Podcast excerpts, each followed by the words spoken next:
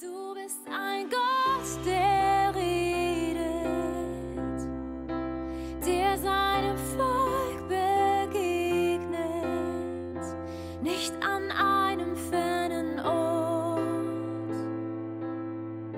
sondern hier in seinem Wort. Ja, wir wollen weiter im Galaterbrief gehen. Wir können gerne mal die Folie anschmeißen, wenn dann jemand am Laptop ist. Wir sind im vierten Kapitel des Galaterbriefs. Ähm, die letzte Predigt liegt ja schon im November, war die, also schon ein Stück her. Da haben wir mit dem vierten Kapitel angefangen. Und die heutige Predigt trägt die Überschrift Das Evangelium befreit vom Götzendienst. Das Evangelium befreit vom Götzendienst.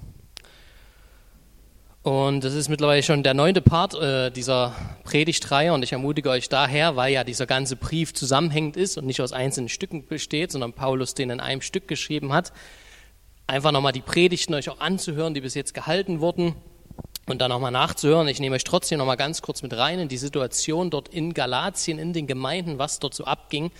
Also Galatien ist eine heidnische Region gewesen und das sind sozusagen Heidenchristen, bei denen Paulus missioniert hat. Da werden wir nächste Woche noch ein bisschen mehr hören. Ähm, und die haben sich sozusagen für Jesus entschieden und nun sind da Irrlehrer reingekommen in diese Gemeinden. In der Kirchengeschichte sagt man zu den Judaisten. Und die behaupten sozusagen, naja, Galater, wenn ihr wirklich gerettet sein wollt, dann reicht es nicht allein an Jesus zu glauben. Dann müsst ihr auch das gesamte Gesetz halten, so wie wir es im Alten Testament finden mit all den Speisevorschriften, mit den Beschneidungen, mit den Festen. Das hören wir heute noch und schauen wir uns heute noch etwas näher an. Und Paulus stellt da natürlich etwas entgegen. Er sagt, nein, es gibt nur ein wahres Evangelium. Und das Evangelium besteht darin, dass wir unser Vertrauen einzig und allein auf Jesus Christus setzen, auf sein Tod und seine Auferstehung. Anders können wir nicht vor Gott gerecht werden. Und er beleuchtet das Evangelium quasi eigentlich durch, das Gesamt, durch den gesamten Galaterbrief von unterschiedlichen Seiten und er macht deutlich, wie wichtig dieses Evangelium ist. Und ich habe das auch schon mal gesagt, das Evangelium ist nicht einfach nur der Eintritt ins ewige Leben, der Eintritt in die Nachfolge von Jesus Christus, sondern das Evangelium ist das Wohnzimmer, in dem wir leben. Wir müssen uns es immer wieder vor Augen malen und sollen es auf jeden Bereich unseres Lebens anwenden. Und beim letzten Mal haben wir dann gehört, ähm, ganz wunderbare Verse, die Verse 1 bis 7 im vierten Kapitel, wie Gott uns herausgezogen hat aus unserer Knechtschaft, aus der Finsternis und hineinversetzt hat in sein Reich, Reich, sodass wir jetzt Söhne Gottes sind und damit auch Erben. Und dass wir jetzt rufen können, Abba, lieber Vater, für die, die in Jesus Christus sind. Das ist so eine kostbare Botschaft, die hat mich noch so jetzt eigentlich die ganzen Wochen immer wieder bewegt, weil, weil das ja eigentlich so wichtig ist, es zu ergreifen, dass wir Söhne sind und auch Töchter, aber es steht dann nicht umsonst Söhne, hört euch die Predigt an. Das ist, ist so wichtig, dass wir wissen, wer wir sind. Und heute gehen wir weiter. Wie ich schon gesagt habe, Verse 8 bis 11. Nächste Woche schauen wir uns dann die Verse 12 bis 20 an. Bevor ich jetzt die Verse für heute vorlese, möchte ich noch mit uns zusammen beten.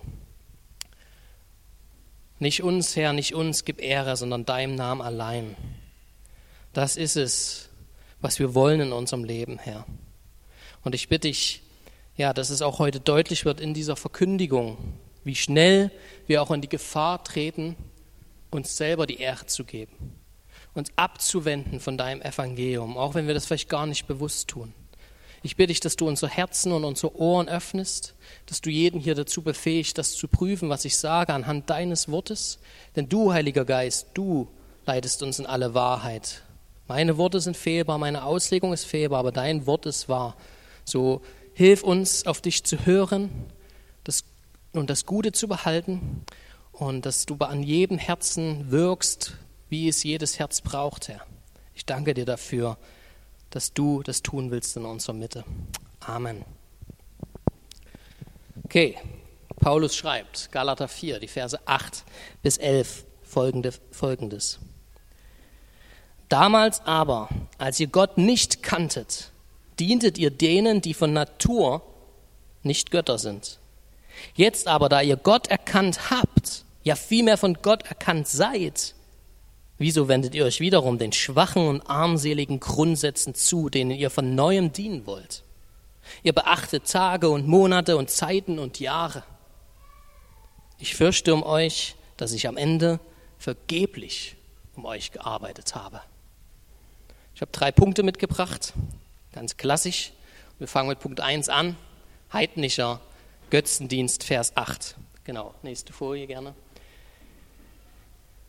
Paulus schreibt, damals aber, als ihr Gott nicht kanntet, dientet ihr denen, die von Natur nicht Götter sind.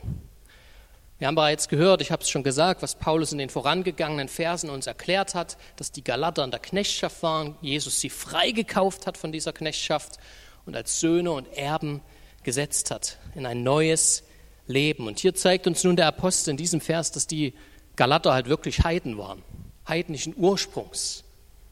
Und dass sie in einer Knechtschaft waren, denn sie dienten denen, die von Natur nicht Götter waren oder Götter sind. Sie führten einen Götzendienst.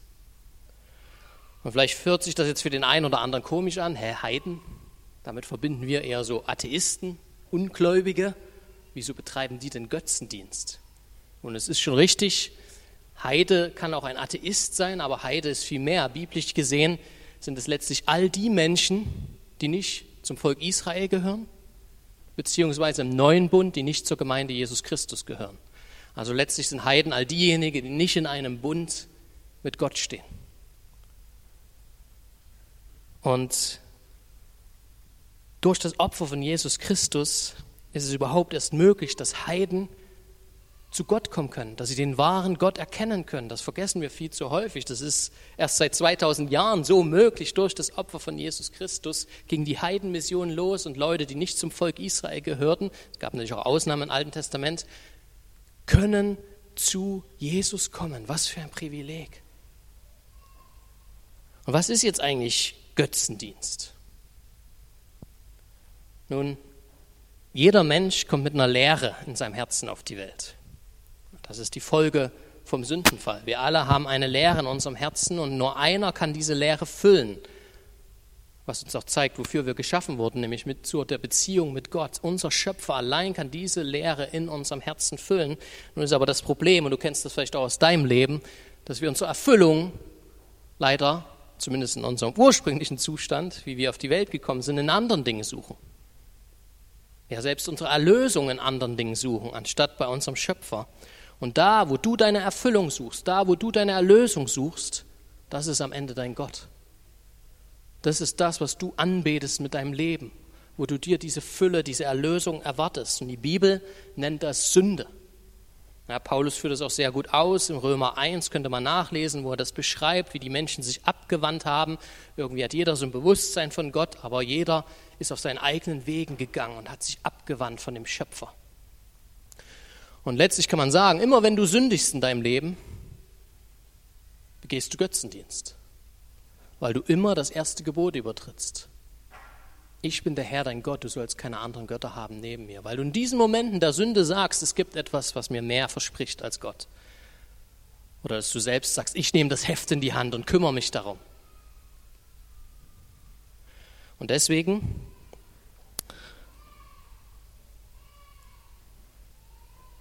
gehören auch Atheisten dazu und betreiben auch Atheisten-Götzendienst. Ja? Die würden das wahrscheinlich so nicht sehen, aber auch Atheisten beten irgendjemanden oder irgendetwas an. Die Leute, die sagen, sie würden nicht an Gott glauben, sind eh nicht so viele, die meisten sind doch eher Agnostiker. Und wir sehen das in unserer Gesellschaft. Wir sehen, wie Geld angebetet wird. Oder die Bibel nennt es Mammon. Wir sehen, wie Macht, Sex, Erfolg, Selbstverwirklichung, all diese Themen, worum sich unsere Gesellschaft kreist. Und es können auch positive Dinge sein. Es kann deine Familie sein. Wie viele sehen ihre Familie als den Sinn ihres Lebens an? Und dann kommt der Schicksalsschlag vielleicht und dann ist der Sinn weg auf einmal. Oder Urlaub kann auch ein, ein Götze sein, auf den man sich immer freut, auf den man hinlebt. Und das ganze Leben dreht sich darum und da erhofft man sich die Erfüllung, da erhofft man sich ja, wieder zu Kraft zu kommen. All diese Dinge, wie gesagt, das ist nichts Schlechtes, aber wenn sie diesen Platz von Gott einnehmen, dass sie uns dieses, diese Erfüllung schenken, dann ist es ein Götze.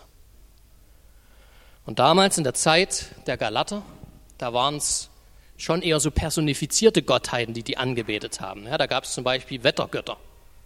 Und da ist der Bauer halt hingegangen im Tempel und hat gesagt, ich opfer jetzt diesem Gott, damit meine Ernte gut ausfällt. So sah damals unter anderem der Götzendienst aus. Wir können davon auch viel im Alten Testament lesen, wie, wie Nationen anderen Göttern nachgelaufen sind. Und das ist bei uns wahrscheinlich in unserem alten Leben eher nicht so gewesen, dass wir uns vor irgendwelchen Statuen niedergekniet haben. Außer wir kommen vielleicht aus einem hinduistischen äh, Hintergrund, wo das schon möglich ist, oder New Age oder so, wo man irgendwelche Götter anbetet. Aber dort, was sie in diesen Tempel taten, war, sie führten ein ausschweifendes Leben, ein unmoralisches Leben. Sie ließen sich gehen.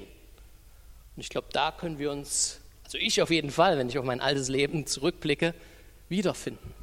In dieser Herzenshaltung.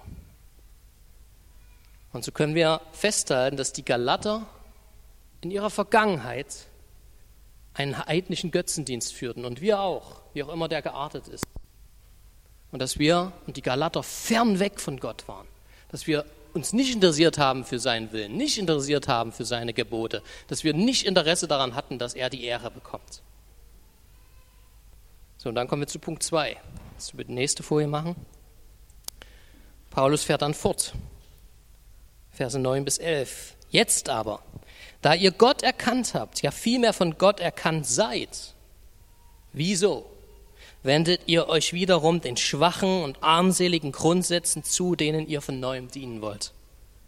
Ihr beachtet Tage und Monate, Zeiten und Jahre. Ich fürchte um euch, dass ich am Ende vergeblich um euch gearbeitet habe. Ich habe den Punkt geschrieben mit religiöser Götzendienst. Wenn wir so den zweiten Teil von diesem Vers 9 lesen, ich lese nochmal vor, wo Paulus schreibt, wieso wendet ihr euch, also er sagt das jetzt den Galatern, wiederum den schwachen und armseligen Grundsätzen zu, denen ihr von neuem dienen wollt. Wenn wir das so hören, könnte man denken, Paulus warnt die Galater davor, geht nicht zurück in den heidnischen Götzendienst.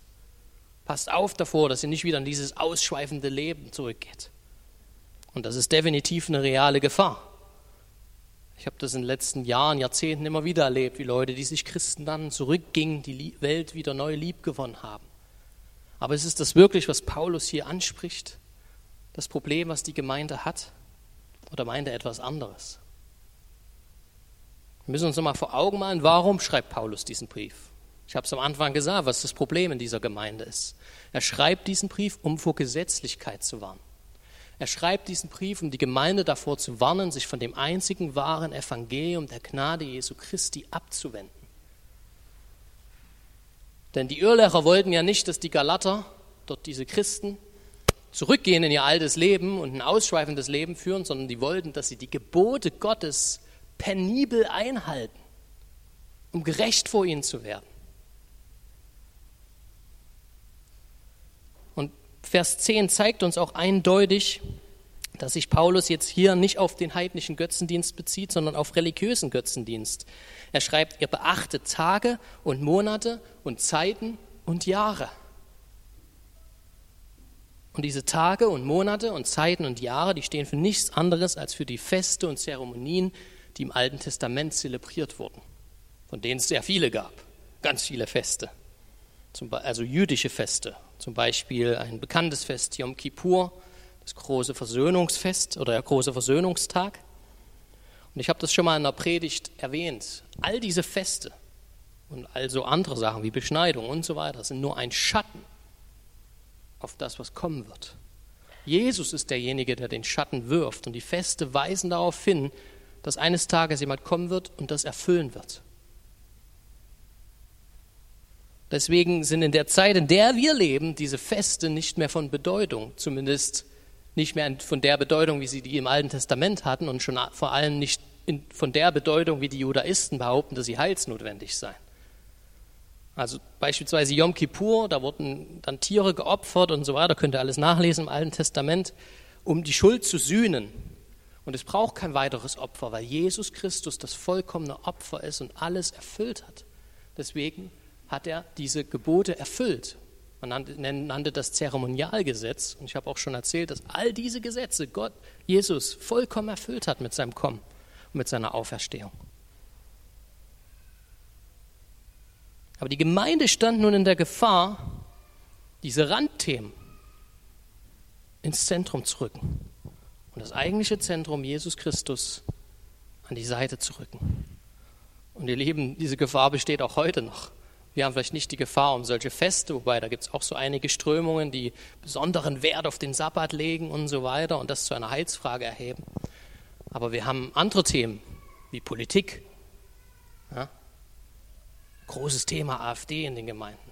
Wir haben Themen wie Corona. Zum Glück schon ein Stück weit hinterher, aber die, die, die Nachwirkungen sieht man heute noch in vielen Gemeinden. Impfen oder nicht. Wir haben Themen wie Geistestaufe oder Zungenrede, wo manche sagen, das ist heilsnotwendig, das ist die Bestätigung, dass du wahrhaft gerettet bist. All solche Themen, das könnte man jetzt noch ganz lange fortsetzen. Kleidungsfragen. Ich habe hier mit Leuten in der Gemeinde geredet, die das von früher noch kennen.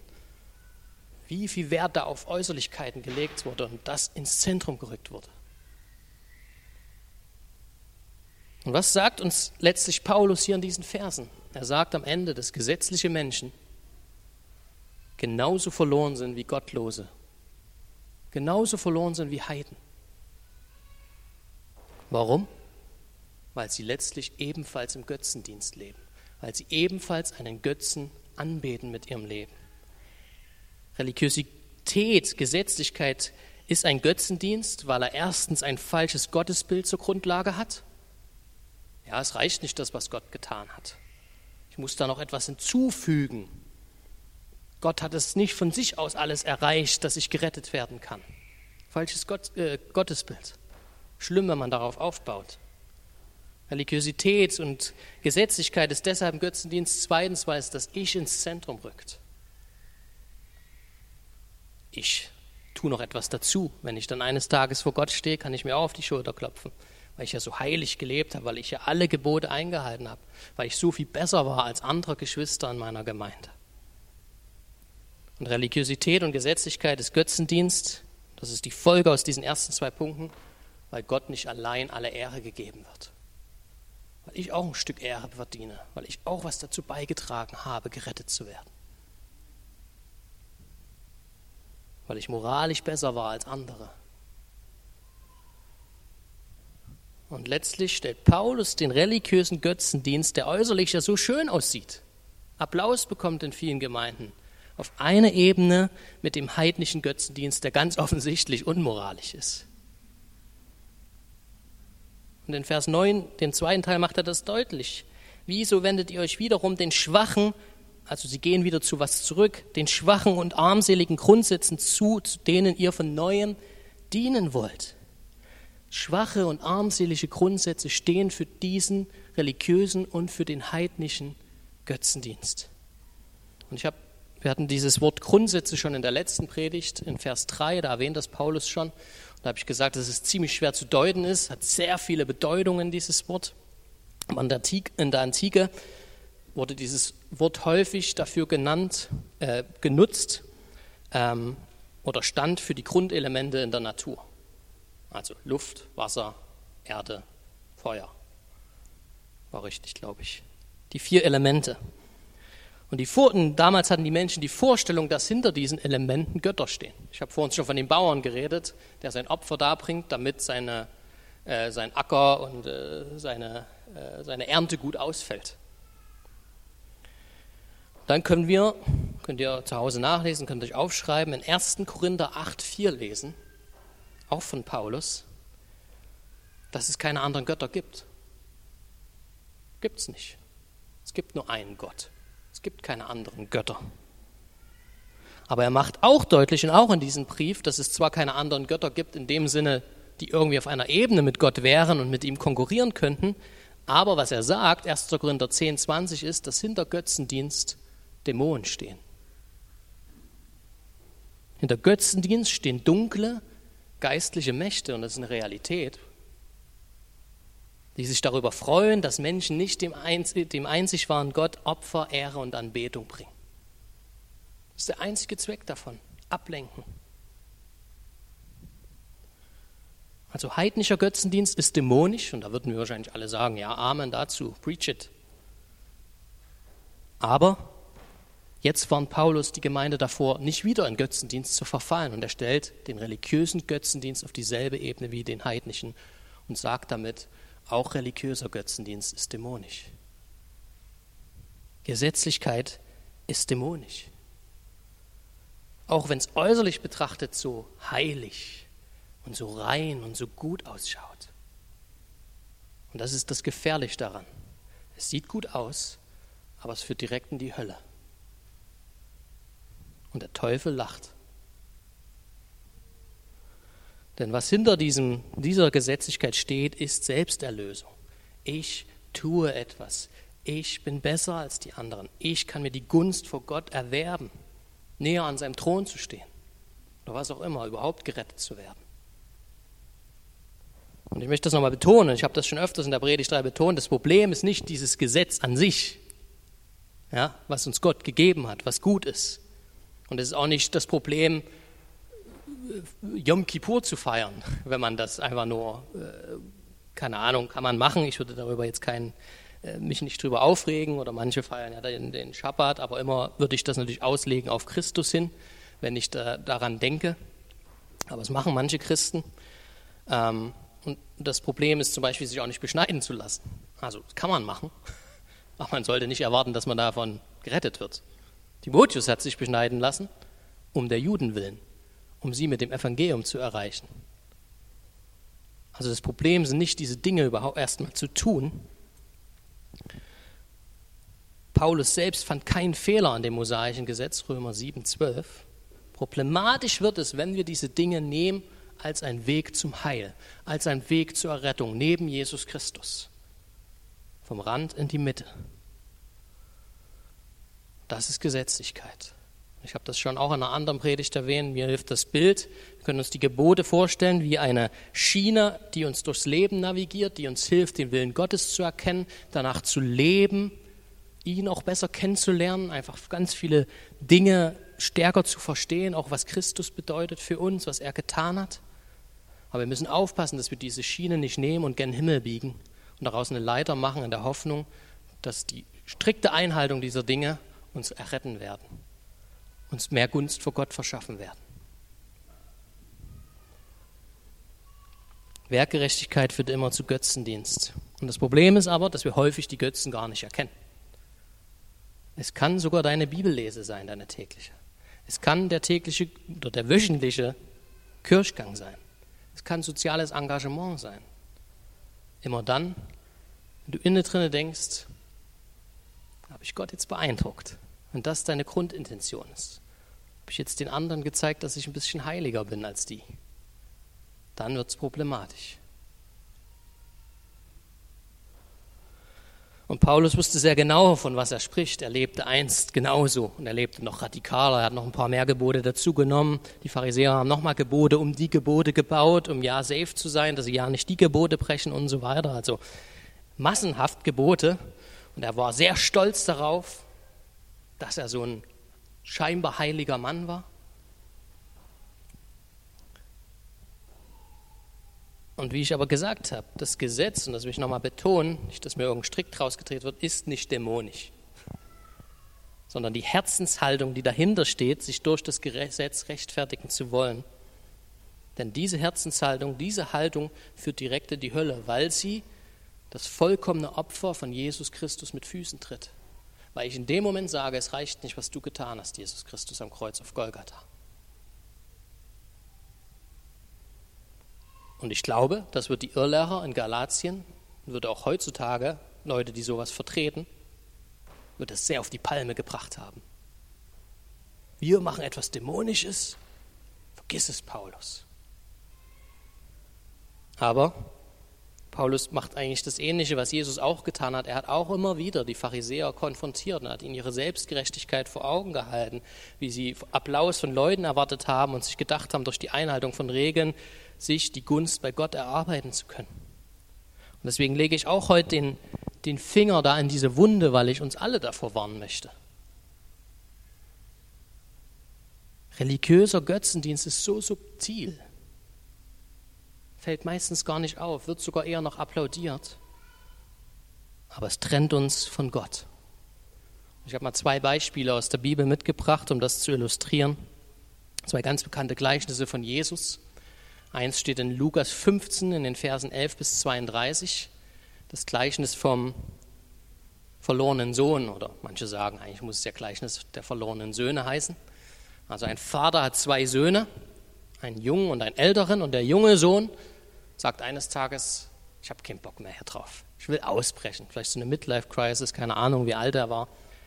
Und sagt, geht zu seinem Vater und, und sagt, gib mir jetzt schon mein Erbe, zahl es mir aus und dann ziehe ich los und, und mache richtig einen drauf. Gesagt, getan, er bekommt das, er verprasst das Erbe, er lebt in einem unmoralischen Lebensstil, ein ausschweifendes Leben, führt letztlich einen heidnischen Götzendienst mit dem, was er da tut. Und dann kommt aber der Moment, wo er zur Erkenntnis kommt, wo er auf einmal merkt, das alles erfüllt mich nicht und mir geht es richtig mies und ich bin ein Sünder. Und er sagt dann, wird dann geschildert, was er denkt und was er seinem Vater sagen will. Er entschließt dann zurückzugehen. Wir lesen dann, Vater, ich habe gesündigt gegen den Himmel, also gegen Gott, und vor dir. Und ich bin nicht mehr wert, dein Sohn zu heißen. So was passierte hier? Der jüngere Sohn erkannte seine Schuld. Er erkannte sein Versagen. Er erkannte, dass er nicht gerecht sein kann vor Gott, wo der Vater quasi ein Bild dafür ist. Und was macht der ältere Bruder? Könnte denken, oh, der freut sich, dass sein jüngerer Bruder endlich wieder zurückgekommen ist, ja, und äh, Buße getan hat. Aber wir lesen, dass der ältere Bruder zornig ist. Zornig auf seinen Bruder, zornig auf seinen Vater, auf Gott. Und wir lesen dann, als er mit seinem Vater redet, siehe, so viele Jahre diene ich dir und ich habe nie dein Gebot übertreten. Und mir hast du nie einen Bock gegeben, damit ich mit meinen Freunden fröhlich sein kann. Das ist die Herzenshaltung des älteren Bruders. Und ich bin mir zu hundertprozentig sicher, er hat sein Vater gefragt. Darf ich auch mal ein Fest feiern? Auch mal einen Bock? Können wir mal einen Bock schlachten? Er hätte es getan. Aber das Problem bei diesem älteren Bruder ist, er vertraute ganz auf sich. Ich habe nie ein Gebot übertreten. Er wollte seinen Vater überzeugen durch Leistung. Definitiv Gebote übertreten, aber das ist das Problem bei Selbstgerechten. Sie denken, sie würden keine Gebote übertreten. So war das bei den Pharisäern auch. Und er vertraute mehr auf seine Selbstgerechtigkeit als auf, die, auf das Wesen seines Vaters. Auf die Gnade, auf die Barmherzigkeit seines Vaters, die Freigebigkeit. Und meine Frage an dich ist, willst du dir durch Leistung deine Anerkennung, die Anerkennung deines himmlischen Vaters erarbeiten? Ist da so sowas in dir drinne? Bist du womöglich in einem religiösen Götzendienst gefangen? Ich habe noch ein anderes Gleichnis mitgebracht, auch recht bekannt, auch im Lukas Evangelium Kapitel 18, die Verse 9 bis 14. Das möchte ich kurz vorlesen. Jesus spricht da. Das ist schon mal ganz interessant, wie das Gleichnis losgeht. Er aber, äh, er sagte aber, also Jesus, er sagte aber auch zu etlichen, die auf sich selbst vertrauten, dass sie gerecht seien und die übrigen verachteten um sich herum, dieses Gleichnis. Es gingen zwei Menschen hinauf in den Tempel, um zu beten. Der eine ein Pharisäer, der andere ein Zöllner. Der Pharisäer stellte sich hin und betete bei sich selbst so, O Gott, ich danke dir, dass ich nicht bin wie die übrigen Menschen, Räuber, Ungerechte, Ehebrecher oder auch wie dieser Zöllner da. Ich faste zweimal in der Woche und gebe den Zehnten von allem, was ich einnehme. Der Zöllner stand von ferne, wagte nicht einmal seine Augen zum Himmel zu erheben, sondern schlug an seine Brust und sprach, O Gott, sei mir Sünder gnädig.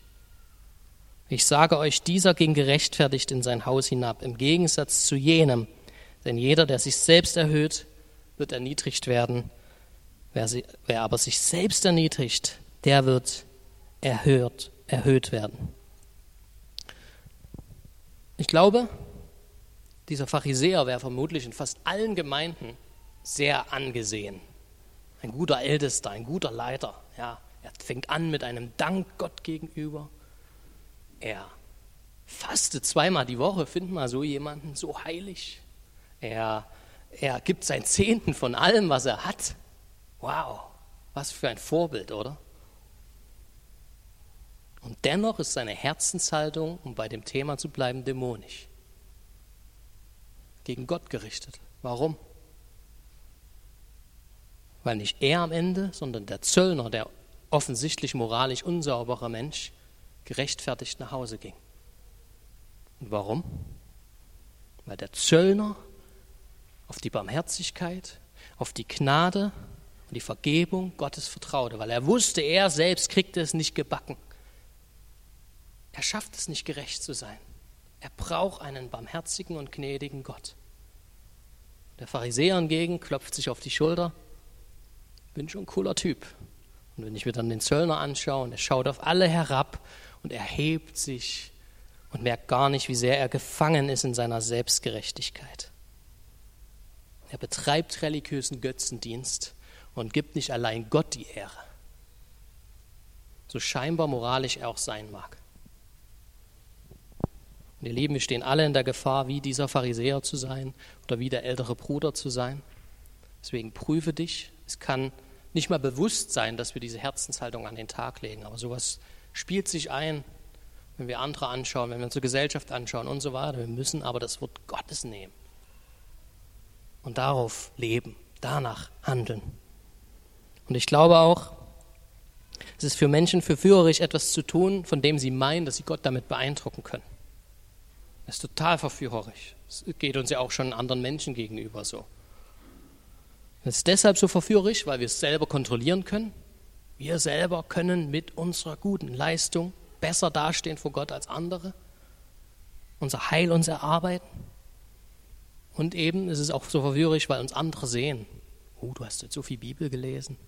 Oh, du hast jetzt so viel gebetet. Krass. Und wir uns dann innerlich so ein bisschen aufblühen und uns besser fühlen. Letztlich ist es, was wir wollen, so eine Autonomie. Wir wollen es selber in der Hand haben.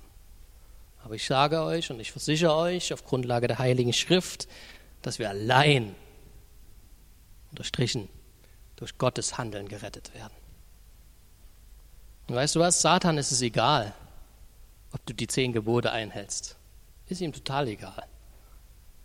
Für ihn ist es wichtig, dass du dir am Ende dafür auf die Schultern klopfst, dass du so ein gerechtes Leben führst.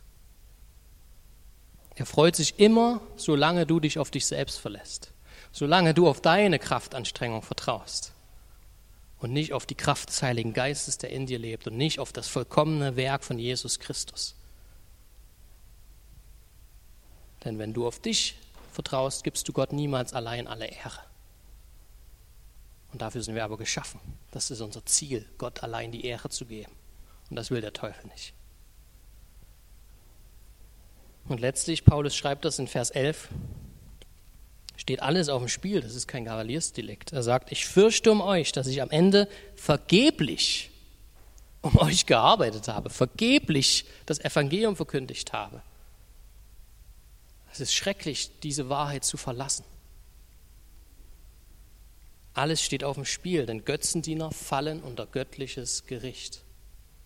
Offenbarung 21.8, fast die letzte Seite der Bibel.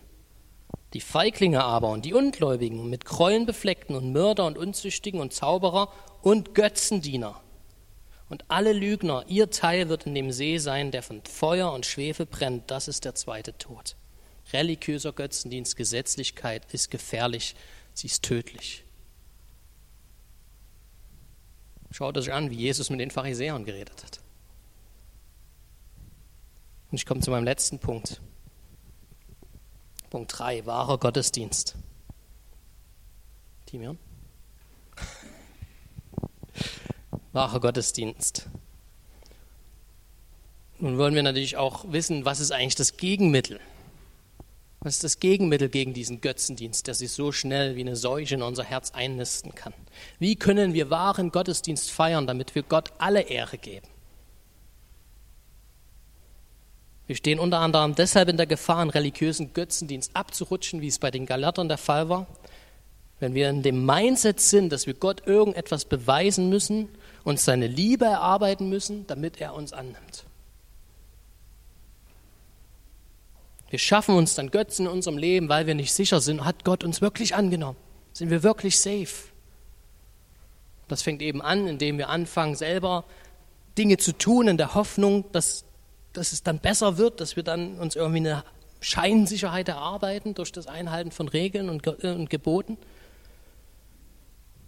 Oder weil wir diese Annahme Gottes gar nicht richtig ergreifen, noch, vielleicht noch gar nicht richtig erkannt haben, gar nicht richtig genießen können, gehen wir halt zu Dreck zurück. Auch zu diesem heidnischen Götzendienst, wo wir uns Erfüllung erwarten in irgendwelchen Sünden, die uns scheinbar Erfüllung schenken. Das heißt, dann im Umkehrschluss, ich muss zu der Überzeugung tief in meinem Herzen gelangen, dass Gott mich angenommen hat. Und das tue ich, indem ich die Wahrheiten der Schrift nehme, mein Leben daran prüfe, mein Herz daran prüfe, sie vor Gott im Gebet, ins Gebet bringe und sage, Herr, lass das eine Realität in meinem Leben werden, weil du schaffst das allein aus dir heraus nicht, du brauchst das Werk des Heiligen Geistes in dir. Und dass du dann auch darauf stehst in deinem Leben. Christliches Leben besteht letztlich darin, auf Gott zu vertrauen, auf seine Verheißungen zu vertrauen, was er uns zusagt in seinem Wort. Wir haben das auch schon in der Predigtreihe gehört. Abraham. Abraham glaubte Gott und das wurde ihm zur Gerechtigkeit gerechnet. Es geht um Vertrauen darauf, dass Gott treu ist, dass er das, was er sagt, auch tut, dass er zu seinem Wort steht. Und hier betont nun Paulus eine ganz wichtige Wahrheit. Ich, ihr habt euch vielleicht schon gefragt, warum hat er den ersten Teil von dem neunten Vers noch nicht genommen? Das ist letztlich eine Antwort auf die Frage, was ist wahrer Gottesdienst? Wir lesen da, jetzt aber, da ihr Gott erkannt habt, ja vielmehr von Gott erkannt seid. Wenn du mit deinem Leben auf das Opfer von Jesus Christus vertraust, als deine einzige Rettung, als dein einziger Anker, wenn du in Buße lebst, wenn du Gott liebst, wenn das wirklich deine Herzenshaltung ist, dass du Gott alle Ehre geben willst, mit allem Versagen, was wir alle haben, und wir scheitern oft daran. Aber wenn das deine Herzenshaltung ist und du das ganz überzeugt sagen kannst, ja, ich will das, ich will Gott mehr lieben, ich will ihm alle Ehre geben mit allem, was ich tue, dann können wir uns sehr sicher sein, dass wir von Gott erkannt sind. Und das ist eine ganz wichtige Wahrheit. Denn es ist nicht so sehr unsere Liebe zu Gott, die uns zu Christen macht oder die uns als Christen erhält, sondern es ist zuallererst die Liebe Gottes zu uns. Das ist die richtige Reihenfolge. Unsere Liebe zu Gott ist nur eine Folge der erfahrenen Liebe Gottes in unserem Leben. Paulus schreibt 1. Korinther 8,3 Wenn aber jemand Gott liebt, der ist von ihm erkannt. So, wenn Gott dich erkannt hat, dann fängst du an, ihn zu lieben. Oder 1. Johannes 4,19. Wir lieben ihn, weil er uns zuerst geliebt hat. Gott liebt uns nicht, weil wir ihn zuerst geliebt haben, sondern weil er uns zuerst geliebt hat, lieben wir ihn. Und das ist ganz wichtig, weil das eine komplett andere Ausgangslage ist, auf der du dein Leben aufbaust.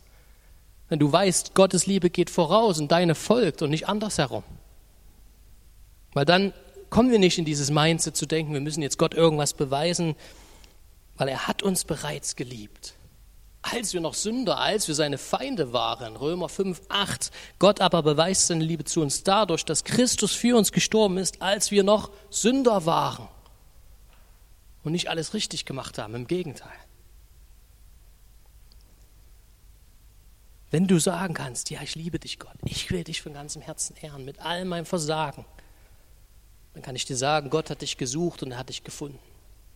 Er hat dich erkannt. Und das ist ein Fundament absoluter Heilsgewissheit. Das Fundament absoluter christlicher Heilsgewissheit ist nicht, wie sehr unsere Herzen an Gott hängen, wie wir für ihn tun, sondern wie sehr sein Herz an uns hängt und was er für uns bereits getan hat. Er hat mich geliebt. Er ist für mich gestorben, sagt Paulus in Galater 2,20. Dass wir das persönlich sagen können. Er hat mich geliebt. Er ist für mich gestorben. Deswegen muss immer wieder unser Blick aufs Kreuz gehen Und es ist niemals, dass wir das irgendwie beiseite schieben. Immer wieder zurück, immer wieder zum Evangelium. Bring deine aufgewühlte Seele mit dieser Wahrheit zur Ruhe. Was ich euch gerade gesagt habe, Gott hat mich zuerst geliebt und ich muss ihm nichts beweisen. Er hat mich gesucht und gefunden. Und wenn wir diese Wahrheit tief in unserem Herzen ergreifen, dann ist die automatische Folge, dass wir ihn mehr lieben wollen, dass wir seine Ehre suchen wollen und so weiter und so weiter. Bei allem, wie gesagt, bei allem unserem Versagen. Weil wir sagen können, du allein, Herr, hast mich gerettet. Mein Glaube ist ein Geschenk. Das habe ich mir nicht erarbeitet. Das ist ein Geschenk. Danke, danke, danke. Und wenn wir diese Wahrheit vergessen, dass Gott uns zuerst geliebt hat, dass er uns erkannt hat, bevor wir ihn erkannt haben, dann haben wir ein großes Problem. Ich habe noch ein Zitat mitgebracht, was das sehr gut auf den Punkt bringt, von Richard Lovelace, ein Theologe und äh, Poet aus dem 17. Jahrhundert. Und er schreibt, Christen, die sich nicht länger der Liebe Gottes und ihrer Annahme durch Jesus gewiss sind, unabhängig von ihrem jeweiligen geistlichen Leistungsstand, sind in ihrem Unterbewusstsein ganz unsichere Menschen. Unsicherer als die Nichtchristen, weil sie bereits zu viel Licht besitzen. Weil ihre christliche Umwelt sie ständig mit der Heiligkeit Gottes und mit der Gerechtigkeit, die sie haben sollten, in Berührung bringt, können sie nicht zur Ruhe kommen.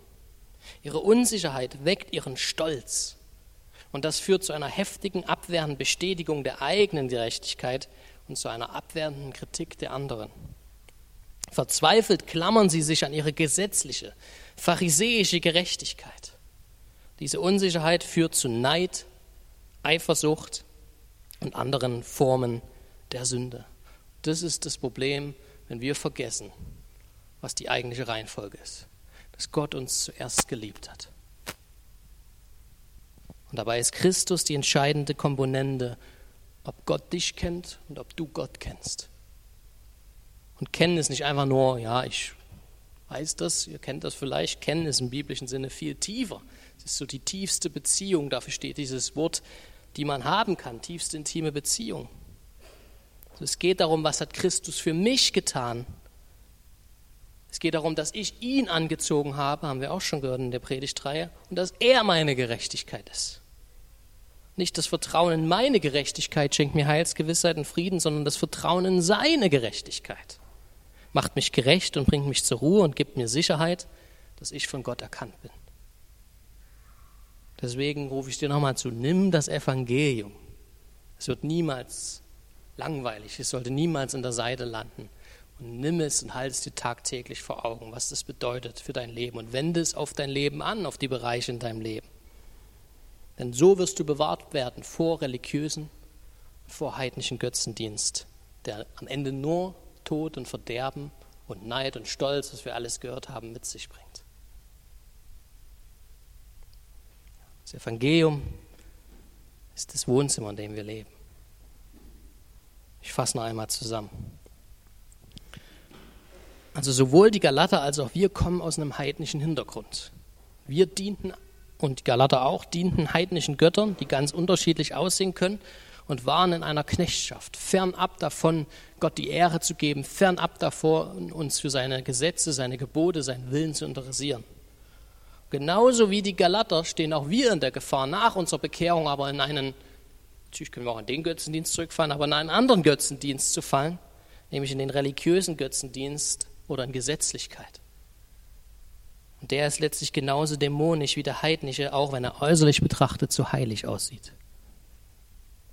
Und das macht ihn am Ende so gefährlich. Aber auch dieser Götzendienst verwehrt Gott allein die Ehre, dass er alle Ehre bekommt.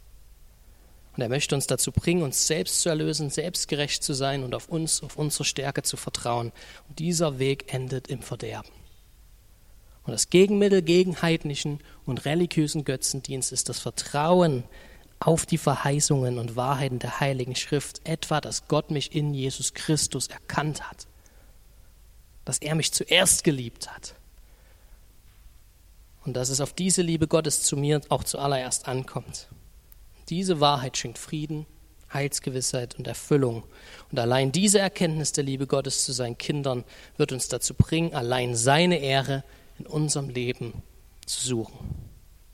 Deswegen häng dich an Christus, predige dir das Evangelium täglich. Ich habe euch noch drei Fragen zum Abschluss mitgebracht. Erstens, welche religiösen Götzen sind am verführerischsten für dich? Zweitens, wie kann die Tatsache, dass Gott dich kennt, dich heute ruhig machen? Und drittens, wie befreit dich das Wissen darum, dass Gott dich kennt, vor der Versuchung, Götzen anzubeten? Und ich werde jetzt noch beten und weil wir heute nicht nochmal Lobpreis danach machen, möchte ich uns einladen, dass wir uns dann ganz explizit mal drei Minuten Stille gönnen. Ohne Musik im Hintergrund einfach still zu sein, gern die Fragen als Grundlage zu nehmen oder irgendwas anderes, was dich angesprochen hat und das vor Gott zu bringen. Und dann wird Moritz den Gottesdienst schließen. Also ich bete jetzt noch und dann machen wir drei Minuten Stille. Vater, ich danke dir für dein Wort, ich danke dir für deine Wahrheit. Ich danke dir, dass, ja, dass du uns nicht im Ungewissen lässt darüber, wie du dir das Leben vorstellst in deiner Nachfolge. Und ich danke dir so, so sehr, dass du uns freigekauft hast freigekauft hast von dem Gesetz, weil wir aus uns heraus nicht fähig gewesen wären, das Gesetz zu halten und dadurch gerecht zu werden. Herr, es ist gut dein Gesetz, aber es zeigt uns am Ende ja nur, wie fern wir von dir sind, weil wir diesem Standard nicht gerecht werden können. Und ich danke dir, Jesus, dass du für unsere Schuld am Kreuz gestorben bist. Und das soll das, der Herzschlag dieser Gemeinde sein, das soll der Herzschlag unseres Lebens sein, dein Tod und deine Auferstehung, die Rechtsprechung, die wir durch dich haben, dass du jetzt in uns lebst und uns veränderst und auch uns dazu befähigst, mehr an deinen Gesetzen zu wandeln, weil sie gut sind. Und du siehst jeden Einzelnen jetzt hier, wie es ihm geht, was er, wo er sich vielleicht angesprochen gefühlt hat, wo er herausgefordert wurde, wo er ermutigt wurde. Und ich bitte dich, dass du jedem Einzelnen nachgehst, auch wenn wir dann gleich auseinandergehen und dass du unser Herzen überführst und uns darauf hinweist, wenn wir in der Gefahr stehen, in religiösem Götzendienst zu sein, der ja nicht so offensichtlich ist wie heidnischer Götzendienst, aber doch so gefährlich, weil er dir alle Ehre versagt und weil er uns auf sich vertraut und weil er ja, uns dazu bringt, dass wir auf uns vertrauen. Danke, Herr, dass du jetzt hier bist, auch in den kommenden Minuten der Stille, dass du an unseren Herzen wirkst. In Jesu Namen. Amen. auf dich hören, wenn du jetzt zu uns sprichst, unsere müden Herzen anrührst und durch unsere Mauern brichst, durch dein Wort, durch dein Wort.